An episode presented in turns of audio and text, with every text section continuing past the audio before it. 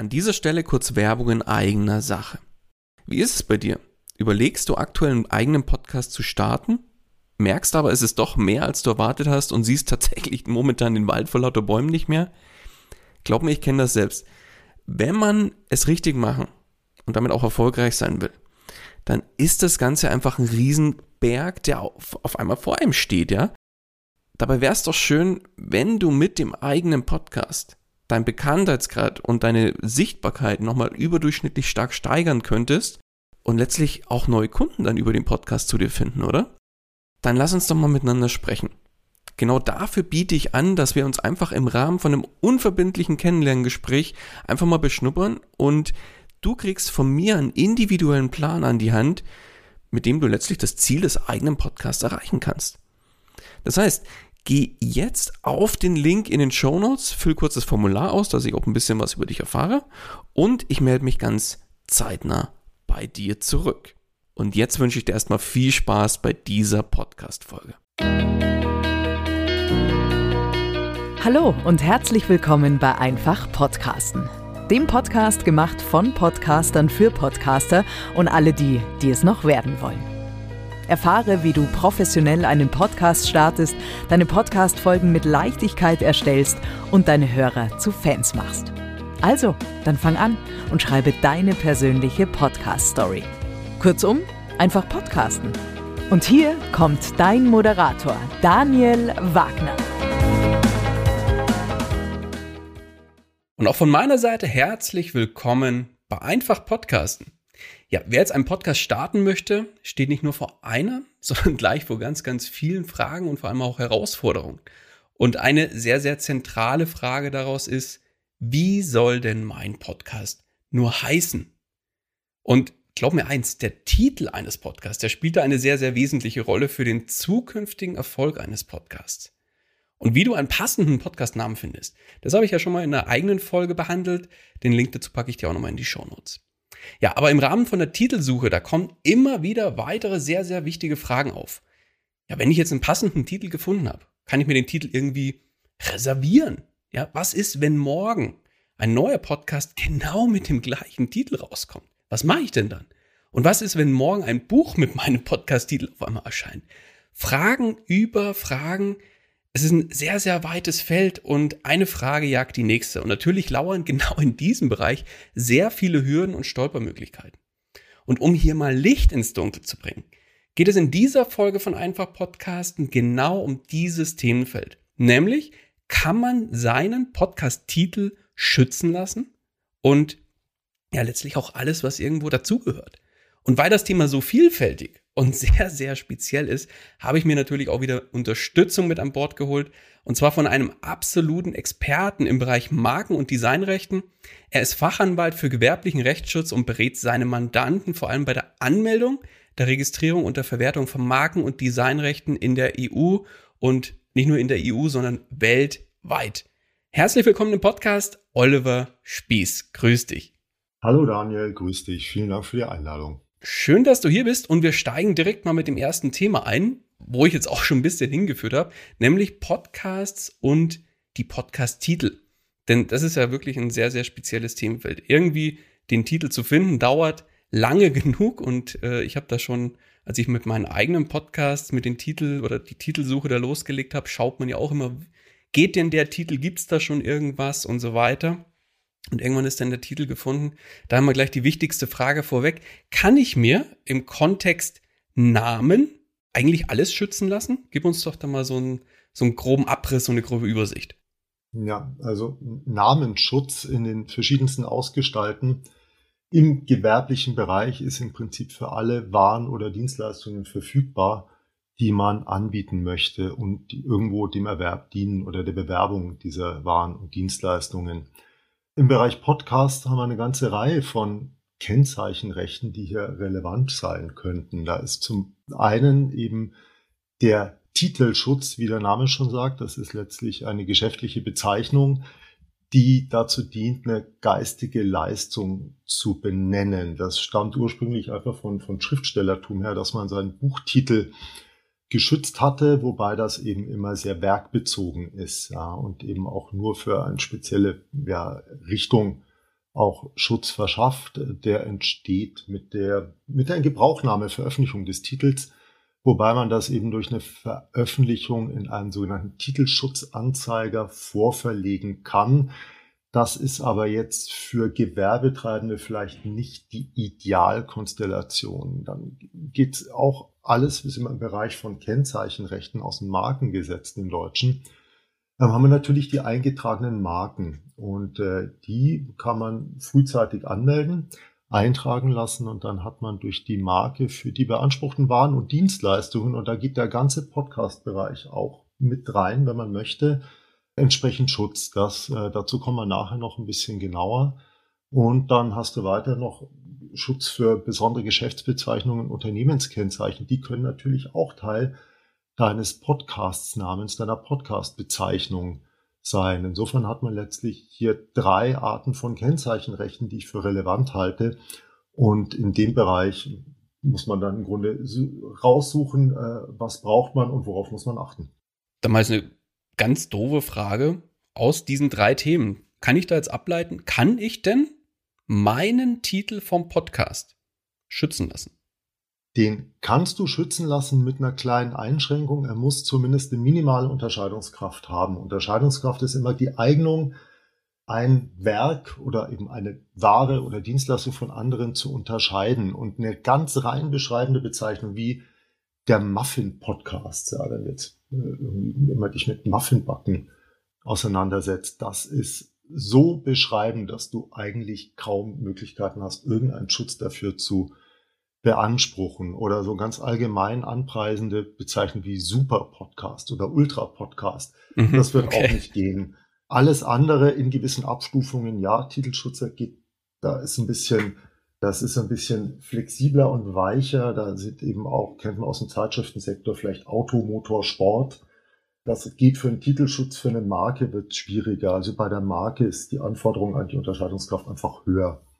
Aber sonst im Prinzip kannst du, also alles, was darunter fällt, dir auch schützen lassen, wenn es denn nicht schon ein Dritter geschützt hat, der dann vielleicht Ärger macht. Also diese, diese Vorabfrage, hat es vielleicht schon ein anderer. Die sollte man sich auf jeden Fall stellen.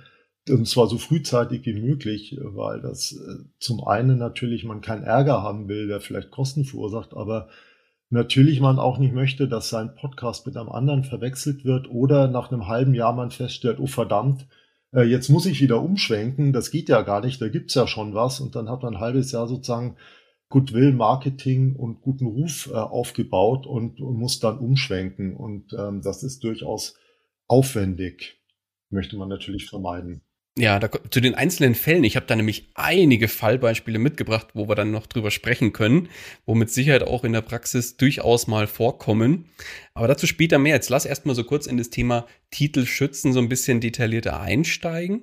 Das heißt, für mich wäre erstmal wichtig als, als in Anführungszeichen Laie, wenn ich jetzt sage, okay, ich möchte meinen Podcast-Namen, meinen Podcast-Titel schützen lassen, dann ist da irgendwie, du hast vorhin schon mal so drei Ausprägungen genannt, zum Beispiel die Anmeldung als Marke oder der Titelschutz oder wie du es genannt hast, irgendwie gemeint. Erstmal grundsätzlich die Frage, kann ich das als Laie selber machen oder brauche ich immer einen Experten wie dich zum Beispiel?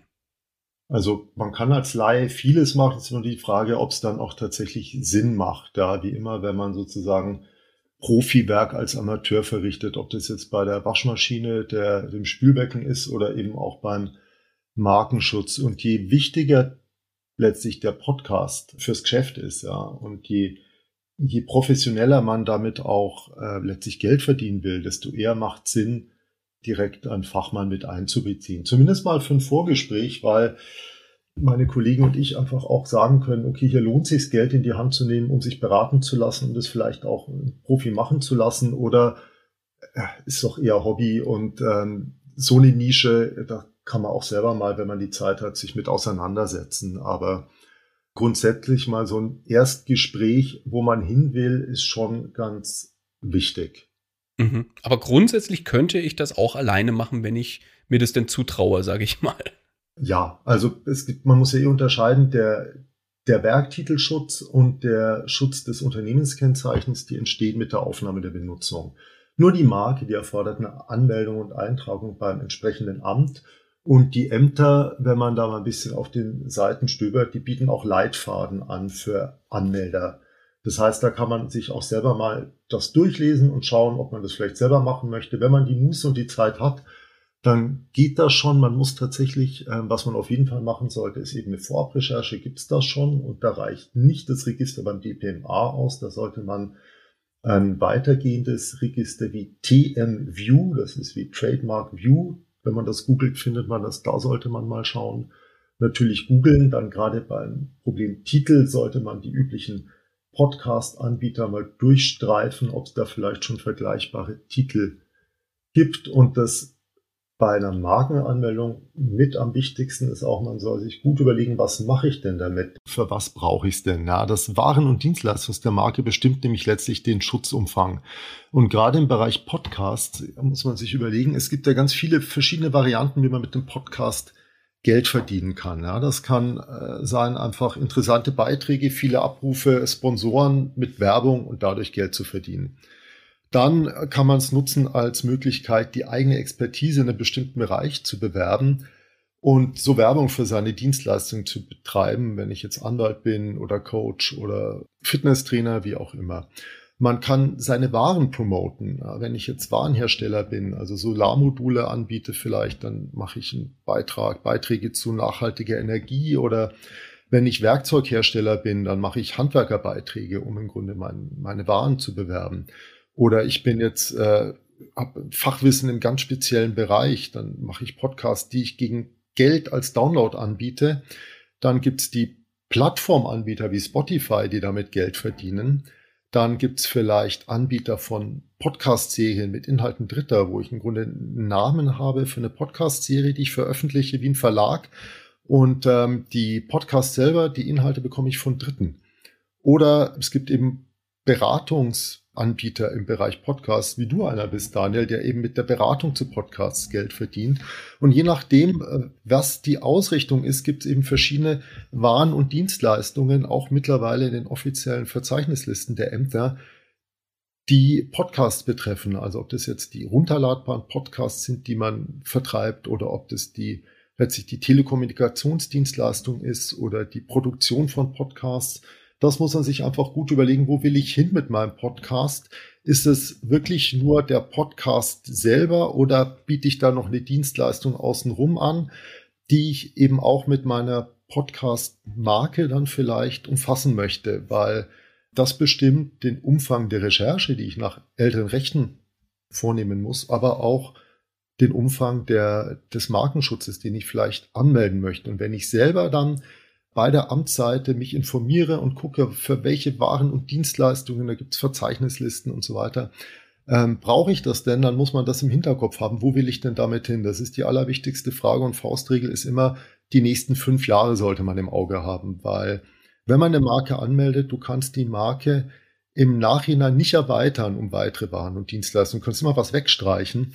Aber wenn du sagst, ach, jetzt möchte ich aber auch, keine Ahnung, T-Shirts mit meinem Podcast-Namen vertreiben und da eine Klamottenmarke draus machen, ähm, dann müsstest du eine neue Marke anmelden. Und insofern ist immer wichtig, dass man so ein bisschen vorausschaut, wo will ich hin und das möglichst frühzeitig einfach mir angucke, was geht. Okay, dann lass uns doch mal so den Standardfall mehr oder weniger abdecken. Der Standardfall ist eigentlich der, dass ich sage, ich bin Unternehmer oder Unternehmerin, mache meinen Podcast äh, gezielt als Marketinginstrument und will meine eigenen Angebote, egal ob physische Produkte oder Beratungsdienstleistungen oder Coachings oder was auch immer, ähm, anpreisen im Podcast. Wo wären wir denn dann?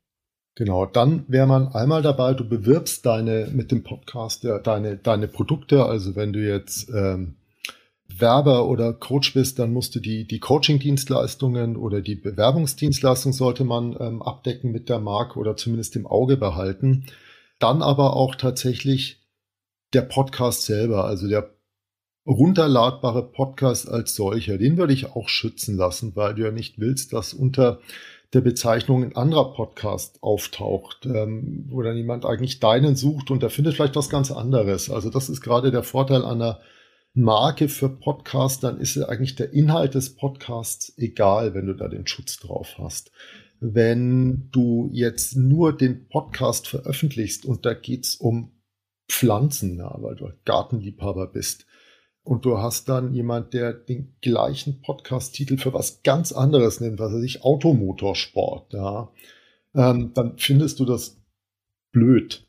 Aber es ist was, eine völlig andere Werkrichtung und da hast du vielleicht dann gar keine Chance mehr, dagegen vorzugehen. Und insofern bietet sich eine Marke mit dem breiteren Schutz schon an. Und da würde ich tatsächlich auch den Podcast mit reinnehmen, aber eben auch das, was du eigentlich machst. Ja, also für die Bewerbung der Ware oder Dienstleistung, für die der Podcast das Vehikel ist das sind so die, die Schutzrichtungen, die ich dann nehmen würde. Also bei dir wäre es natürlich das Hosting von Podcasts, die Produktion von Podcasts. Nee, das Hosting das eben nicht, weil ich hoste, ich hoste tatsächlich ah, ja nicht. Siehst du? Dann das Hosting nicht, aber die Produktion ja, und Beratung in dem Bereich, die, die wäre dann wichtig, aber auch eben der Podcast, weil du nicht willst, dass irgendjemand anders einen vergleichbaren Podcast-Namen, Podcast-Bezeichnung benutzt, ähm, die dann vielleicht trotzdem Verwirrung stiftet weil die Leute erst eine Weile brauchen, bis sie feststellen, ah, ist ja doch was anderes. Alleine diese Unterscheidung, die könnte ich, glaube ich, als Laie schon mal gar nicht treffen, weil ich es nicht weiß. Und alleine dafür lohnt sich es ja schon mal, glaube ich, so einen Experten wie dich oder eine Expertin in diesem Bereich auch aufzusuchen und sich zumindest mal für eine Erstberatung da mal die richtige Richtung vorgeben zu lassen. Und das, glaube ich, kriegen wir als Laie schon gar nicht, gar nicht abgedeckt, würde ich mal behaupten es ist tatsächlich, also gerade in diesem Bereich auch echt schwer. Also als du mir gesagt hast, hey, Podcast und Namen und ich angefangen habe, drüber nachzudenken, da kamen so viele rechtliche Themen rein. Ich dachte, okay, das ist gar nicht so leicht einzuordnen. Das macht auch äh, macht es auch schwierig, dieses Interview für Laien verständlich zu gestalten. Das ist nicht so einfach. Deswegen, vielleicht gehen wir noch mal zwei Schritte zurück auch hier tatsächlich Auswahl des Namens, ja. Also gerade die Wahl des Namens für meinen Podcast, der soll nicht rein beschreibend sein, weil dann ist er schwach und vielleicht kann ich ihn dann gar nicht schützen lassen. Äh, der muss aber auch irgendwo prägnant sein. Das ist wie eine Marke letztlich auch. Der muss irgendwie greifbar sein, am besten, je nachdem, wo man seine Warendienstleistung verkauft, mehrere Sprachen aussprechbar sein, keine negative Bedeutung in irgendeiner anderen Sprache haben, die man vielleicht kennt.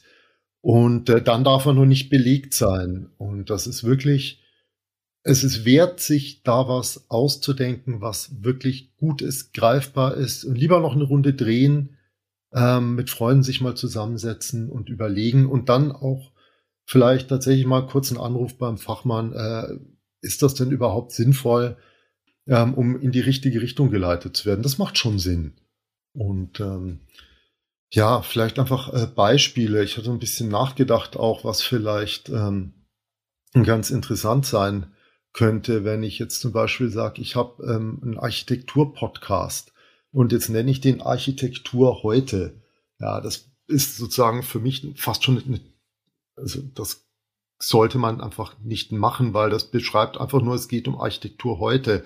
Wenn man aber Begriffe nimmt, die eben prägnant sind für Architektur. Zum Beispiel die Hauptstadt von Brasilien, die ja ganz arg geprägt ist von der Architektur von Oskar Niemeyer, was man in dem Bereich, den man kennt. Das wäre natürlich ein interessanter Name für einen Podcast, wenn man glaubt, dass die Assoziation da ist. Oder es gab mal diesen Asterix-Comic Trabantenstadt, wo es darum ging, dass die, die Römer mit so Neubausiedlungen versuchen, das Dorf einzudämmen. Das sind Sachen, die sind irgendwo, die haben eine assoziative Wirkung, sind aber nicht beschreibend und äh, das fände ich viel besser. Und Trabantenstadt ist auch ein ganz gutes Beispiel eigentlich für eine Abgrenzung als Titel. Für einen Comic ist das belegt, aber nicht für Architektur. Insofern dürfte es auch da keinen Ärger geben. Oder nimm äh, Immobilienbereich, die heißen alle irgendwo Immo Invest oder sowas. Ja, das ist Immobilieninvest. Das hat fast null Unterscheidungskraft. Aber wenn du jetzt ein Projekt nimmst, das wirklich bekannt ist, ja, ich weiß, in München gab es mal das Schwabilon für die Älteren. Das war ein ganz futuristischer Bau in der Leopoldstraße aus Beton, ganz bunt und war aber, äh, ist nach vier Jahren abgerissen worden. Ja, ein riesen Millionengrab letztlich. Wenn man sowas nimmt für Architektur, ja, das fände ich, das sind Sachen, die haben, die haben was. Ja, Das sind so, oder eben für Architektur oder auch für Immobilieninvestment, weil Schwabilon war letztlich ein Reinfall, ja, und dann ist es auch gleichzeitig eine Warnung. Also jedenfalls Assoziation, ja, reinbeschreiben, nein, also nix Architektur heute, nicht Immo-Invest. Dann habe ich ja mit einfach Podcasten alles richtig gemacht, nicht, oder? Ein bisschen, ja, es hat leider, ähm, da geht es um einfach Podcasten. Es hat tatsächlich ein, ein Manko. Ein, ein, eine beschreibende, ein beschreibender Titel mehr oder weniger. Ja, das, das ist richtig. Insofern wäre meine Empfehlung gewesen, nicht einfach Podcasten zu nehmen. Dann habe ich ja, wie gesagt, alles, fast alles richtig gemacht. Außer mit dem Titel. Nee, aber verstanden erstmal, wenn ich den schützen lassen will, habe ich quasi ein Thema. Dann lass uns doch mal einen Schritt weitermachen. Nicht beschreibend, sondern eher was, sage ich mal, einzigartiges, was nicht beschreibend ist. Im Idealfall auch vielleicht einen eigenen Markennamen, der komplett irgendwie so ein, so ein Fantasiewort oder so abbildet, macht natürlich oft auch mal Sinn. Irgend sowas in diese Richtung. Und jetzt, jetzt sage ich, okay, ich will den schützen lassen. Hab keinen beschreibenden Titel. Sollte ich den, jetzt bin ich ja mit meinem Podcast in Deutschland unterwegs. Natürlich auch Österreich, Schweiz zum Beispiel, also deutschsprachiger Raum. Macht es Sinn, den nur in Deutschland zu schützen oder kann ich den auch kann ich mir da die Länder rauspicken, wo das geschützt wird? Oder gibt es da nur ein Land und, und weltweit? Was gibt es da für Möglichkeiten? Es gibt fast alle Möglichkeiten, die man möchte, wobei ähm, es eben so dieses Gesamtpaket gibt es nur für die EU. Also es gibt natürlich die einzelnen nationalen Marken, äh, die eben Schutz im einzelnen Land verschaffen. Für die EU gibt es die EU-Marke. Die behandelt die ganze EU wie ein einziges Land. Das ist ein super Deal auch kostenmäßig, hat aber natürlich den Nachteil, wenn du jetzt einen deutschsprachigen Podcast hast, brauchst du gar nicht die ganze EU, hast aber möglicherweise ältere Rechte, je nachdem, wie du deinen Podcast nennst, in anderen EU-Ländern, die dann der Registrierung entgegenstehen können. Immer die Frage, kaufst du da mehr, als du eigentlich brauchst? Und die Schweiz ist noch nicht mal drin. Insofern, ähm, wenn du sagst, du willst die Dachregion haben, dann ist die EU, EU und Schweiz vielleicht nicht ideal, sondern da macht es eher Sinn, eine deutsche Marke anzumelden und dann entweder national ähm, Österreich oder die Schweiz. Oder es gibt ein internationales Abkommen, das ist das äh, Madrider Markenabkommen und Protokoll zum Madrider Markenabkommen. Da kann man, wenn man eine Marke im Heimatland hat, wie jetzt eine deutsche Marke, vergleichsweise kostengünstig in anderen Ländern den Markenschutz dazunehmen. Und das gibt es in sehr, sehr vielen Ländern weltweit. Äh, die haben dieses Abkommen unterzeichnet. Da kann man dann je nach Geldbeutel und äh, Interessen seinen Markenschutz sehr stark ausweiten. Wie weit das Sinn macht, ist immer schwierig. Gerade die, diese Situation Podcasts, die man vielleicht weltweit über Plattformen abrufen kann, ähnlich wie Instagram-Accounts, die ja keine Länderkennung haben, wie jetzt ein .de-Domain oder .us-Domain, wo man schon anhand der Domain-Endung sagen kann, okay, das ist eine Domain, die richtet sich jetzt an ein bestimmtes Land. Das macht es natürlich ein bisschen schwierig. Weltweiter Markenschutz, da sind wir in einem sechsstelligen Euro-Bereich, ja, und da, das zieht sich meistens über Jahre hin, weil irgendwo gibt's immer einen Widerspruch, weil einfach ähm, vielleicht eine ältere Marke da ist da verhaspelt man sich auch. Also im Grunde realistische Einschätzung, wo man damit auftreten und Geld verdienen will, was die Risiken vielleicht sind, wenn ich ähm, da keine Marke habe und dann überlegen, äh, Kosten, Nutzen, wie läuft's? Was bei einer Markenanmeldung immer noch von Vorteil ist, dass man innerhalb von sechs Monaten nach der ersten Anmeldung diesen Zeitrang, diesen Anmeldetag auch für eine zweite oder dritte Anmeldung in Anspruch nehmen kann. Das heißt, wenn ich sage, na, ich starte mal in Deutschland, leg los mit meinem Podcast und wenn ich sehe, der zieht richtig an, auch vielleicht in anderen Ländern, dann habe ich noch sechs Monate Zeit nach dieser Anmeldung eine Marke im Ausland nachzuschieben und habe aber immer noch den Fuß in der Tür mit meinem Anmeldetag der deutschen Marke was bedeutet, ich, ähm, also selbst wenn einer sagt, okay, das kopiere ich für Österreich, dann könntest du den immer noch rechts überholen mit deiner Priorität von der deutschen Anmeldung. Also du hast ein bisschen Möglichkeiten, da rumzuspielen, auch mal zu gucken, wie erfolgreich das denn wird, um da noch was nachzuschieben, wenn du sagst, du willst nicht das ganze Geld auf einmal in die Hand nehmen. Mhm. Aber grundsätzlich, das habe ich jetzt schon rausgehört, ist die Empfehlung von dir, so einen Podcast-Namen oder einen Podcast mit Inhalt als Marke anzumelden, richtig? Wenn du das gewerblich nutzen willst, ja. Okay.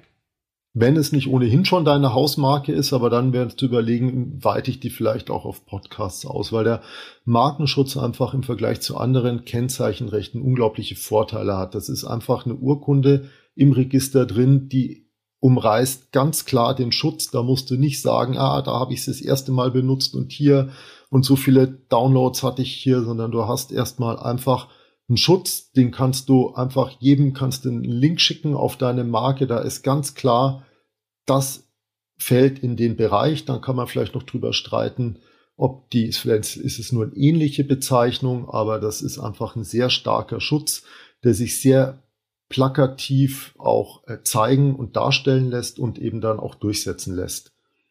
Mal angenommen, ich sage jetzt, pass auf, wir haben im Vorfeld schon mal kurz gesprochen, mein Podcast heißt vielleicht jetzt nicht unbedingt einfach Podcasten, sondern hat keinen beschreibenden Titel. Und der Titel ist sehr einzigartig, passt alles und ich sage, ja, ich will den als Marke schützen lassen und wir machen das zusammen mit, also ich mache das mit dir. Kannst du mal wirklich so ganz grob umreißen, welche Schritte kommen dann jetzt und wie lange dauert das dicker Daumenwert? Ja, also Schritte ist zunächst einfach mal, äh, wir sprechen, du sagst mir, was du dir überlegt hast, das heißt, welche Bezeichnung, was du machen willst und wo.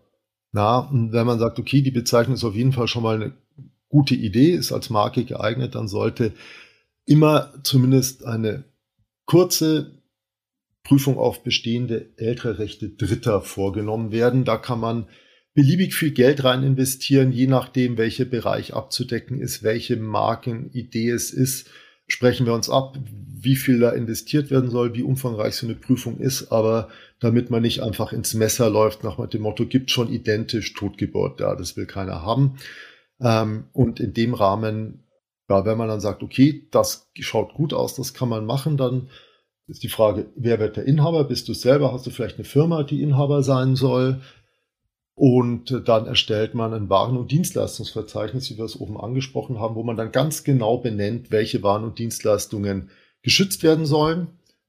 Das geht vielleicht ein, zweimal hin und her, je nachdem, wie kompliziert es ist. Das ist ganz wichtig, dass man da keinen Schnellschuss macht, sondern lieber nochmal überlegt. Und dann reicht man die Marke ein beim Amt.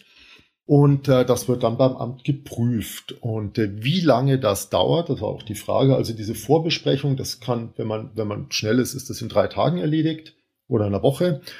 Und beim Amt dauert die Prüfung je nachdem zwischen drei Wochen oder auch drei Monaten. Und man kann das auch ganz schlecht äh, prognostizieren, weil es ganz oft einfach darauf ankommt, bei welcher Prüfungsabteilung landet das? Ist da gerade einer krank? Ist da gerade einer im Urlaub? Ist da gerade einer überlastet oder eine? Und ähm, das gibt Abweichungen. Also es kommt auch einfach drauf an, kommt es auf den Stapel, ich denke nochmal drüber nach oder mache ich gleich. Und äh, lass mal sechs Wochen. Ja, also sechs Wochen ist ein gutes Mittelding, dann ist das bei der Amt geprüft, hoffentlich, und dann wird es veröffentlicht. Beim deutschen Amt wird es eingetragen und veröffentlicht zu Widerspruchszwecken. Dann ist eine dreimonatige Widerspruchsfrist. Beim EU-Amt wird es veröffentlicht zu Widerspruchszwecken und dann erst eingetragen, wenn kein Widerspruch da ist. Es ist im Prinzip fast egal, weil der Anmeldetag den Zeitraum bestimmt. Ähm, und dann ist die Frage, gibt es Widersprüche seitens Dritter? Das Amt prüft nicht auf ältere bestehende Rechte, das müssen die Inhaber älterer Rechte selber machen. Viele haben eine Markenüberwachung laufen, das heißt, es äh, gibt Dienstleister, die dann zusammen oft mit Anwälten berichten, wenn es Marken neu, Marken neu veröffentlicht werden, die vielleicht ein Problem sein könnten. Dann werden Widersprüche eingelegt, die kann man oft wegverhandeln, wenn man sagt, na gut, das mache ich aber nicht oder ich schränke hier ein bisschen ein. Und ähm, ja, also insofern, es dauert gerne mal ein bisschen Zeit, bis man sich sicher, wirklich sicher sein kann, dass die Marke sitzt.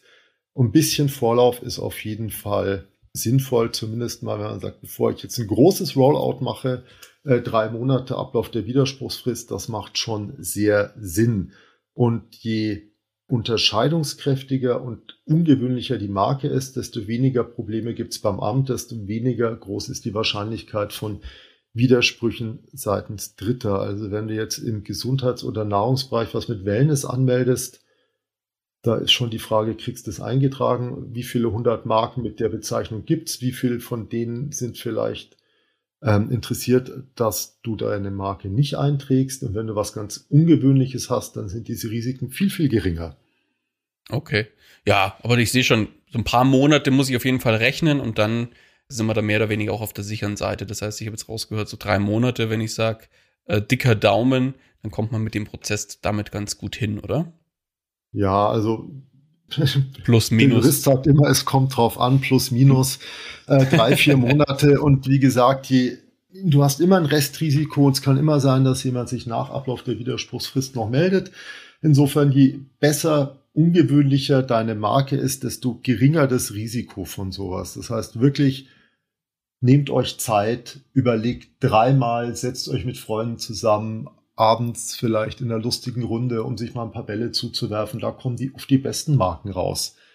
Und wenn du überlegst, ich habe es neulich auch mal gesagt, äh, was die Leute für Aufwand betreiben, wenn die Kinder bekommen, na, ich weiß ja selber von meinen zwei, Namenswahl, da werden ganze Bücher gekauft und ähm, mit Freunden besprochen oder auch nicht gesagt, damit man keine Kritik erntet, wenn man sich äh, das überlegt hat.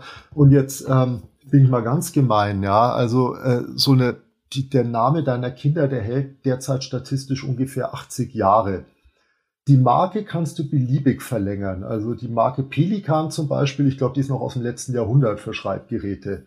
Also die hat jetzt locker schon 120 Jahre auf dem Buckel. Und wenn du sagst, ich habe ein Unternehmen, du willst es ja vielleicht auch mal verkaufen oder vererben, dann macht es ja schon Sinn, ja, oder ein ganz tolles Produkt, das langlebig sein soll. Dann macht schon Sinn, sich auch wirklich entsprechend intensiv mit der Namensfindung zu beschäftigen. Dann, Oliver, dann gib uns doch mal einen kurzen äh, Überblick. Angenommen, ich, ich mache das jetzt mit dir als Experte. Mit was für Kosten muss ich denn rechnen? Ich weiß, es kommt drauf an, was kostet ein grünes Auto, aber. ja, also wenn es über uns läuft, lass sagen 1000 bis 1200 Euro, wenn es jetzt keine besonderen Schwierigkeiten gibt und dann, wenn noch Recherche und Vorbereitung dazukommen, was alles ein bisschen komplizierter macht, lass sein 15 bis 1700 Euro. Also ganz grob lass es sein zwischen, in der Regel läuft es auf 1200 bis 1500 Euro raus. Da ist dann die Amtsgebühr drin, unsere Gebühr, da ist dann eine Beratung drin für den Namen, Erstellung Waren- und Dienstleistungsverzeichnis und eine kurze Vorabrecherche. Und je nachdem, wie viel Aufwand man betreiben möchte, geht das natürlich auch problemlos für 5000 Euro. Ja, dann ist halt einfach sehr viel Arbeit mit drin. Aber sozusagen, es beginnt bei 1000 bis 1200 Euro und alles weitere muss man halt besprechen, wie viel Aufwand man betreiben will. Nee, perfekt. Das ist ja schon mal eine Hausnummer, mit der man arbeiten kann. Für eine deutsche Marke. Genau, EU-Marke ist ein bisschen teurer. Kannst du nochmal 500, 600 Euro draufrechnen, je nachdem auch wie breit das Waren- und Dienstleistungsverzeichnis ist. Bei der deutschen Marke sind drei von diesen Klassen von 45 Klassen an Waren und Dienstleistungen, wo die reinfallen können, mit drin. Bei der EU-Marke kostet jede weitere immer schon extra. Okay, nee, super, perfekt. Dann, was ich hier noch mitgebracht äh, habe, ist die Frage, jetzt gibt es ja beim Podcast nicht nur den Titel, sondern auch einen Untertitel. Um mal ein Beispiel zu machen. Der Titel ist der Gänseblümchen-Podcast. Und der Untertitel wäre Dein Podcast über das Thema Gänseblümchenzucht. Mal ganz doof jetzt als Beispiel. So, was lasse ich mir schützen? Den Titel, den Titel mit Untertitel was empfiehlst du da? Also in der Regel wird der Untertitel eine Beschreibung des Inhalts des Podcasts sein.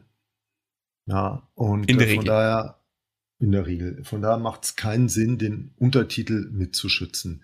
Der hat schon geringen Schutz dadurch als reiner Titel, wenn du ihn veröffentlichst. Aber im Prinzip würde das dein, dein Hauptkennzeichen, deine Hauptbezeichnung nur schwächen der Gänseblümchen-Podcast, wenn es wirklich um die Gänseblümchenzucht geht, haben wir natürlich wieder das Thema beschreibend, aber wenn das jetzt heißt Phoenix, dein Podcast zum Thema Gänseblümchenzucht, dann würde ich definitiv Phoenix schützen und nicht dein Klar. Podcast zum Thema Gänseblümchenzucht. Nee, passt. Perfekt. Okay.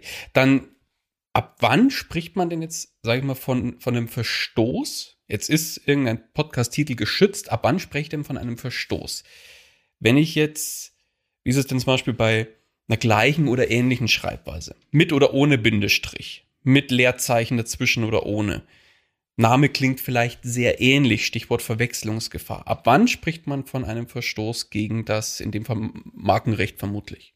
Also wenn wir im Bereich Marke sind, dann reicht ein ähnlicher Name, ein ähnliches Kennzeichen aus. Das heißt, klingt ähnlich, sieht ähnlich aus von der Schreibweise, Bindestriche, Groß, Kleinschreibung macht überhaupt keinen Unterschied. Also es hilft gar nicht. Und wenn du noch was dranhängst, ja, dann setze ich noch meinen Vornamen mit dazu. Das reicht in der Regel auch nicht aus. Also, weil dann hört man ja trotzdem immer die, die Bezeichnung, die dann vielleicht sehr ähnlich oder identisch ist, mit raus. Und das soll man ja auch. Und auf, auf die Bezeichnung kommt es einem auch an. Und wenn man dann noch dran rumbastelt, äh, hilft es in der Regel wenig. Also alles, was ähnlich ist im Bereich Marke, heißt Verwechslungsgefahr und damit äh, mögliche Rechtsverletzung. Ist natürlich ein fließender Übergang bei den reinen Titeln, die jetzt nicht als Marke geschützt sind, sondern wo es wirklich nur um den Werktitel geht. Da reichen geringere Abweichungen schon aus. Ähm, da geht's aber auch wirklich nur um die, die Einzelbezeichnung. Also Marke ist definitiv immer das gefährlichere und durchschlagendere hier. Okay. Lass uns mal ein, Beispiel, ein zwei Beispiele machen, weil du hast vorhin Phoenix fallen lassen. Phoenix als Podcastname mit irgendeinem Untertitel dazu zum Thema Gänseblümchenzucht. Phoenix habe ich mir schützen lassen. Wenn jetzt jemand daherkommt und sagt, ich mache einen Podcast zum Thema und die haben vielleicht schon eine Marke, die nennt sich Phoenix Holzbau. Und sagen, wir machen jetzt den Podcast dazu, dann nennt sich dann Phoenix Holzbau Podcast. Ist das schon eine Verletzung dann, wenn ich mir auch Phoenix habe schützen lassen im Kontext Gänseblümchenzucht? Naja, du hast ja den, die Marke hast du ja nicht nur für Gänseblümchenzucht und Beratung zu Gänseblümchenzucht, sondern du hättest eine Marke für einen Podcast. Und dann ist deine Podcast-Marke Phoenix. Und wenn jetzt jemand anders für seinen Podcast Phoenix benutzt, dann ist es eine Markenverletzung. Und ähm, weil dann nämlich der Inhalt nachrangig ist. Wenn du jetzt Gänseblümchenzucht Beratung anbietest unter Phoenix und ein anderer bietet Holzbau unter Phoenix an, dann bist du raus. Aber bei tatsächlich, wenn das auch die Marke für deinen Podcast ist, und da reden wir dann tatsächlich auch irgendwie was Markantes, dann bist du, bist im Bereich der Markenverletzung, selbst wenn der Inhalt ein anderer ist. Das ist mir jetzt auch erst, als ich mir das angeguckt habe, aufgefallen, dass tatsächlich ein Unterschied. Wenn du im Titelbereich vermutlich raus wärst aus der Verletzung, insofern wäre die Marke hier das stärkere Kennzeichen. Gut zu wissen. Dann lass uns doch mal ein paar konkrete Fälle durchspielen. Angenommen, ich habe mir jetzt den Podcast-Titel schützen lassen als Marke und jemand anderes erstellt auch einen Podcast zum gleichen Titel. Bleiben wir bei Phoenix, als, bleiben wir bei dem Phoenix-Beispiel. Phoenix Podcast ist der, ist der Podcast-Titel. Und jetzt macht ein zweiter einen Podcast, der nennt den auch Phoenix Podcast. Eben auch vielleicht auch Unwissenheit, nicht sauber recherchiert und denkt, ach, ich bin da eh mit meiner Marke Phoenix Holzbau, bleiben wir dabei. Und äh, der erstellt jetzt einen gleichen Podcast mit dem gleichen oder ähnlichen Titel. Was kann ich als Markeninhaber dann in dem Fall tun? Beziehungsweise was sollte ich tun, um das Ganze zu unterbinden?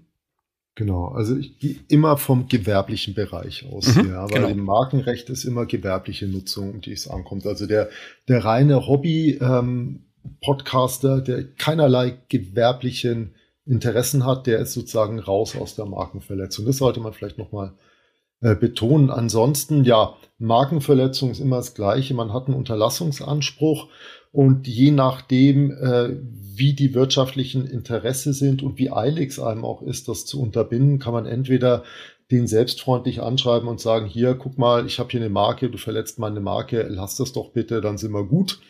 Da muss man nur überlegen, wenn man, wenn es dann wirklich drauf ankommt, für ein einstweiliges Verfügungsverfahren sind in der Regel kurze Fristen von einem Monat.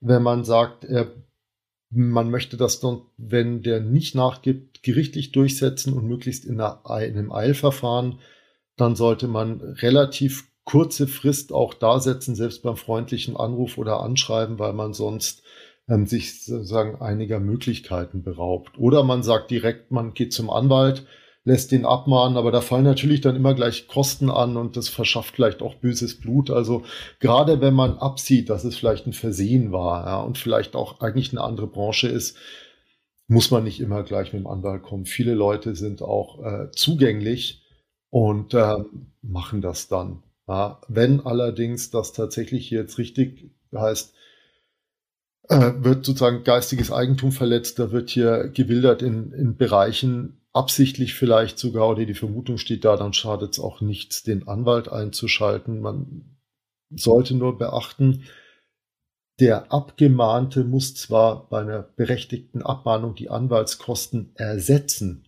aber zunächst muss man die immer mal selber zahlen und dann muss man sozusagen erst schauen, ob man das von der Gegenseite dann wiederbekommt.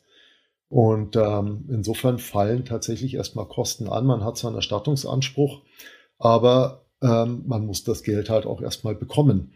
Und das sollte man einfach im Hinterkopf behalten. Das muss sich auch rechnen. Ja, willst auch Return of Investment haben, wenn du sowas machst und immer gleich, ja, ich renn zum Anwalt und da hauen wir drauf. Ähm, klingt toll, aber manchmal tut's auch einfach ein freundlicher Anruf und freundlicher Hinweis und dann ist es gut, hat kein böses Blut und ähm, gut ist. Also wie, wie sollte, das wäre jetzt meine nächste Frage gewesen, wie sollte ich so, ein, so einen freundlichen ersten Schritt denn machen? Reicht ein Anruf? Ist es reicht ein E-Mail, dass ich dann einen, Nachwe einen Nachweis irgendwo habe, dass ich da auch eine E-Mail geschickt habe? Weil ein Anruf ist ja nicht wirklich nachvollziehbar, was da dann besprochen wurde. Brauche ich dann eine Nachweispflicht überhaupt, wenn derjenige jetzt oder diejenige dann nicht mitspielen? Also gerade wenn es darum geht, dass da hast ja keinen Vertrag oder irgendwas bei sowas. Beim freundlichen Hinweis, bitte lass es. Ähm, und der sagt, ja, okay, klar, mache ich, nehm's runter. Dann macht es kaum Unterschied, ob das per E-Mail ist oder nicht, weil selbst wenn der sagt, per E-Mail, ich nehme es runter und macht's nicht, dann hat er halt gelogen. Ja, ähm, ist in dem Fall nicht strafbar und ähm, einfach ärgerlich. Aber wenn er es dann nicht runternimmt nach zwei Tagen, dann wird's Zeit für sozusagen schriftlich und auch für vielleicht für eine Abmahnung. Also äh, wie man es macht, ist eigentlich egal. Äh, wichtig ist, dass man sagt, äh, hier, ich bin, das ist mein Unternehmen, das ist meine Marke, ich habe gesehen, ähm, du nutzt das, das ist doch hier eine Verletzung. Sei doch so nett hier, ähm, tust doch runter, dann sind wir wieder gut und ähm, brauchen wir hier keinen Riesenfass aufzumachen. Und du hast gesagt, enge Fristen, was ist eine enge Frist? Äh, eine Woche. Eine, eine Woche. Woche. Okay. Weil wenn du überlegst, einen Monat von Zeitpunkt der Kenntnis der Verletzung bis zur Einreichung des Antrages ja. auf einstweilige Verfügung, ähm, wenn der eine Woche nichts macht da und du sagst, okay, dann muss ich jetzt zum Anwalt gehen, dann hat er jetzt noch genau drei Wochen, bis er den Antrag einreichen muss.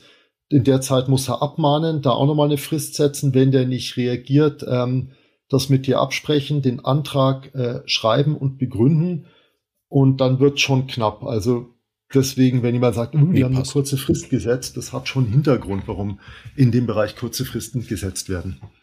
Nee, passt. Dann lass uns das Spiel genau um, in grün machen, bloß andersrum. Jetzt erstelle ich einen Podcast, habe aber meine Hausaufgaben nicht gemacht, einfach nicht gut recherchiert und leg los, Podcast wird promoted, habe dann vielleicht auch schon, sagen wir mal, 10, 20 Folgen draußen.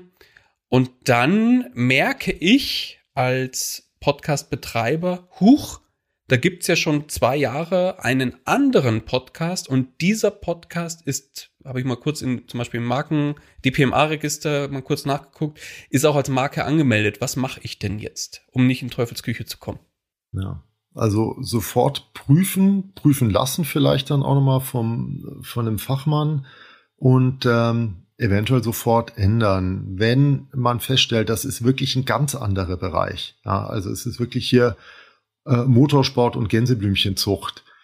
ähm, dann kann man sich vielleicht auch abgrenzen und dann kann man vielleicht auch, also man, das ist ja alles, also du, selbst wenn du es sofort änderst, das ist ja nicht aus der Welt, das ist ja nach wie vor, ist das ja irgendwo recherchierbar, dass der Podcast so hieß höchstwahrscheinlich. Kann man auch sich melden, sagen hier, äh, ich habe ein Problem, ich habe gesehen, ich habe hier jetzt seit 20, ich hab ja 20 Folgen Podcast gleiche, gleicher Titel, ähm, ist ein völlig anderer Bereich können wir uns vielleicht einigen, dass ich es nicht umbenennen muss. Ich mache das natürlich sofort, aber ich würde mich abgrenzen. Ich mache nie irgendwas im Bereich Motorsport. Ich bleibe bei meinen Gänseblümchen. Ist natürlich immer ein gewisses Risiko. Weckig schlafende Hunde. Ist es jetzt jemand, der auf Krawall gebürstet ist und sofort mit irgendwelchen Schadensersatzforderungen kommt? das weiß man im Vorfeld immer nicht. Also wenn man sagt, ich ändere es eh, es ist mir zu heikel, dann einfach möglichst schnell ändern und hoffen, dass nichts passiert. Vermutlich, wenn man sieht, da ist eine Möglichkeit einer Abgrenzung, dann kann man auch höflich anfragen.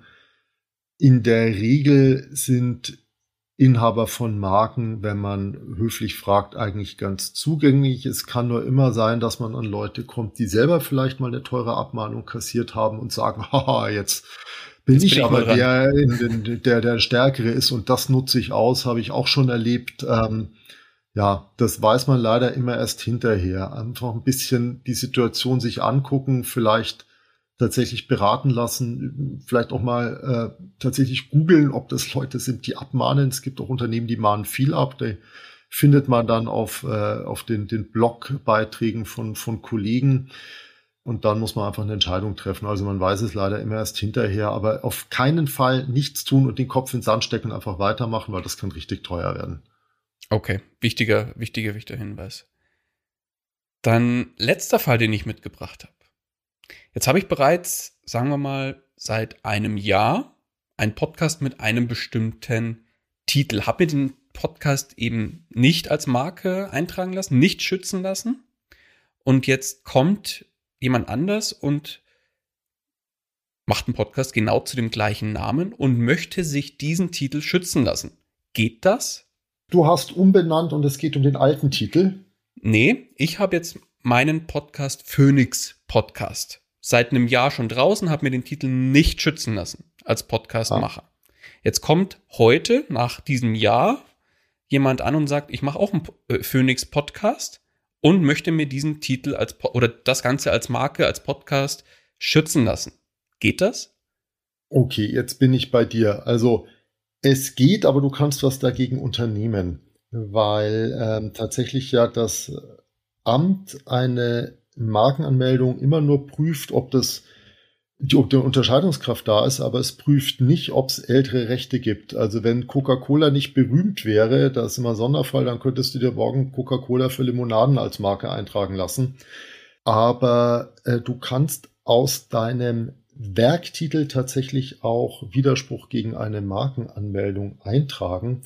Das heißt, wenn du eben deinen Podcast schon veröffentlicht hattest oder sogar die Titelschutzanzeige draußen hattest, kannst du mit dem in Anführungsstrichen schwächeren Werktitel auch gegen die Eintragung einer Marke vorgehen. Also du bist nicht ganz schutzlos, es ist nur immer ein bisschen schwieriger und natürlich auch muss man tatsächlich sagen, die wenigsten Markenanmelder recherchieren Werktitel oder Unternehmenskennzeichen. Die meisten gucken in die Markenregister und ähm, schauen nicht nach Werktiteln oder in, in die Handelsregister oder mal einfach ins, auf blöd ins Telefonbuch, wenn es um Unternehmensnamen gibt.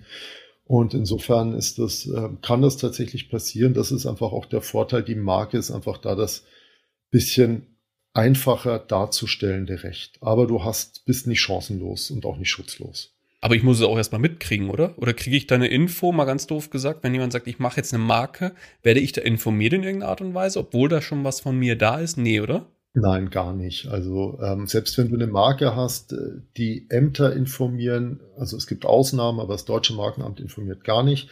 Du musst entweder selber eine Markenüberwachung einrichten oder regelmäßig gucken. Und gerade wenn jetzt ein anderer einen Podcast rausbringt, ähm, also ohne Marke, das kriegst du auch nur mit, wenn du halt einfach im, den Markt beobachtest und dann auf einmal das siehst. Also es ist natürlich auch mal die Frage, ob sich eine professionelle Markenüberwachung lohnt oder ob es nicht sinnvoller ist, einfach regelmäßig mal selber zu gucken, was sich auf meinem Markt tut. Also du kannst jede Art der Dienstleistung in dem Bereich einkaufen, aber ob das den Aufwand dann wirklich immer lohnt, ist die Frage. Also wie gesagt, man kann dieses Thema gewerblicher Rechtsschutz beliebig ausweiten als Unternehmen, aber es wird irgendwann auch richtig teuer und ähm, nicht für jeden rechnet sich das. Also immer auch überlegen, wie, wie sehr ist es nur ein Podcast oder wie sehr ist der, die Podcast-Bezeichnung letztlich auch meine Unternehmensmarke, meine Unternehmensbezeichnung und mehr als nur das. Und da zeigt sich ja auch schon, welcher Umsatz da vielleicht dranhängt und basierend darauf sollte man ähm, sich das überlegen oder eben auch im Gespräch mit einem Kollegen äh, mal überlegen, welche Möglichkeiten es gibt, was das kostet und ob es wirklich Sinn macht. Mhm. Okay. Letztes Beispiel. Jetzt habe ich mir einen, den Phoenix Podcast schützen lassen als Marke. Und jetzt sage ich mein Unternehmen und äh, will ich jetzt rebranden, also mit einem neuen Branding, sage ich mal. Nicht, das heißt dann vielleicht nicht mehr Phoenix. Und deswegen soll der Podcast auch umbenannt werden in der Schildkröten-Podcast, was auch immer, ja. Also komplett anderer Name. Ein nicht beschreibender Name. Ich, ich sehe schon, dass, dass das gleich kommt. Nein, ein, ein nicht beschreibender Name, der anders ist. Kann ich dann auch meine Marke, die ich eintragen habe lassen, umbenennen lassen? Geht das? Du kannst die Marke nicht umbenennen. Du musst, brauchst eine neue Marke. Du brauchst einen neuen Zeitraum. Du fängst sozusagen wieder bei Null an. Das ist einer der Gründe, warum man ja sagt, warum ich sage, die Markenbezeichnung, äh, die soll man sich gut überlegen, weil die soll möglichst lange halten, kann man unbegrenzt verlängern. Zehn Jahre ist immer eine Laufzeit, dann kann man sie verlängern für wieder zehn Jahre und dem ist kein Ende gesetzt. Also ähm, von daher, also wie gesagt, du kannst immer nur das Verzeichnis einschränken, du kannst die Marke auch übertragen, aber die Markenbezeichnung bleibt gleich und du kannst nicht weitere Waren oder Dienstleistungen dazu packen. Dazu musst du jeweils dann eine neue Marke anmelden, verlierst dafür den Zeitraum deiner ersten Marke. Vielleicht sind Zwischenrechte entstanden oder es gibt da ältere Rechte für deine neue Bezeichnung. Du fängst sozusagen wieder von vorne an. Mhm. Okay, verstanden. Eine letzte Frage habe ich noch, weil du jetzt gerade mit diesen zehn Jahresfristen äh, um dich geworfen hast. Diese zehn Jahre, wenn die rum sind, muss ich proaktiv was machen oder kriege ich deine Info? Achtung, Marke läuft bald aus. Bitte bei Bedarf verlängern. Wie ist das? Also wenn du das über eine Kanzlei machst, dann kriegst du Erinnerungen von der Kanzlei und zwar auch so lange, bis du sagst, will ich oder will ich nicht. Wenn du das beim Amt machst, dann kriegst du ein Schreiben vom Amt, ob das ankommt oder nicht, weil du vielleicht die Adresse geändert hast oder das Amt aus Versehen nicht rausgeschickt hat, steht auf dem anderen Stern, das das war's dann sozusagen. Wenn du da nicht reagierst, dann verfällt die Marke. Also entweder man hat einen sehr guten Zehn-Jahres-Kalender oder das wäre ein weiteres Argument, ich lasse es vielleicht doch über eine Kanzlei laufen, weil äh, dann ist einfach die Chance größer, dass ich das nicht verbasel. Und während dieser zehn Jahre fallen auch keine weiteren Kosten an. Das Einzige, was natürlich passieren kann, ist, dass irgendjemand auf die Marke stößt ähm, und aus irgendwelchen Gründen dich anschreiben will und dann schreibt er in der Regel die als Vertreter genannte Kanzlei an und wenn da halt mehr ist als nur Schreiben weiterleiten, fallen halt nochmal Kosten an, aber in der Regel ähm, liegt die da gut für viele Jahre und dann kommt irgendwann die Anfrage, willst du die Marke verlängern lassen? Ja, nein, vielleicht. Und ähm, dann gibt's eine Erinnerung und dann gibt's nochmal eine Erinnerung und noch eine, bis halt irgendwie ähm, eine Reaktion kommt. Eine Reaktion kommt. Ja. Nee, perfekt. Oliver, dann würde ich sagen, machen wir da einen Deckel drauf. Ich bin jetzt äh, ein gutes Stück schlauer, was das Thema Markenrecht und Markenanmeldung für Podcasts angeht. Und ich hoffe, du auch, du als Hörerin oder Hörer von dem Podcast. Du hast jetzt uns einen, einen wirklich tollen Einblick in das Thema gegeben. Und ich glaube, jetzt sollten erstmal ein Großteil der Fragen beantwortet sein und bestimmt im Hinterkopf ganz viele zusätzliche Fragen aufgekommen sein. Wenn ihr noch Fragen habt, und sagt, ja, Markenanmeldung wäre ein Thema für mich, dann ist mit Sicherheit der Oliver da der richtige Ansprechpartner. Die Kontaktdaten von dir, Oliver, die packe ich mit in die Show Notes, sodass jeder zu dir findet, der da Bedarf hat. Und ich danke dir von meiner Seite nochmal ganz herzlich für deinen Input und schön, dass du hier im Podcast gewesen bist. Vielen Dank, Daniel. Hat Spaß gemacht. Und ähm, gerade die Auseinandersetzung mit solchen Themen zeigt einem immer, äh, was man selber alles noch gar nicht weiß und äh, wo Unsicherheiten bestehen. Und das ist spannend, weil äh, Podcasts werden uns noch viele Jahre intensiv beschäftigen oder eben andere Varianten solcher Formate. Insofern ist es auch für mich immer schön, ein bisschen dadurch auf dem Laufenden bleiben zu können. Dankeschön. Perfekt. Oliver, danke dir. Mach's gut. Ciao, ciao. Ciao. Das war's auch schon wieder mit dieser Podcast-Folge. Alle weiteren Informationen und die Show Notes zu dieser Episode findest du unter einfach-podcasten.com.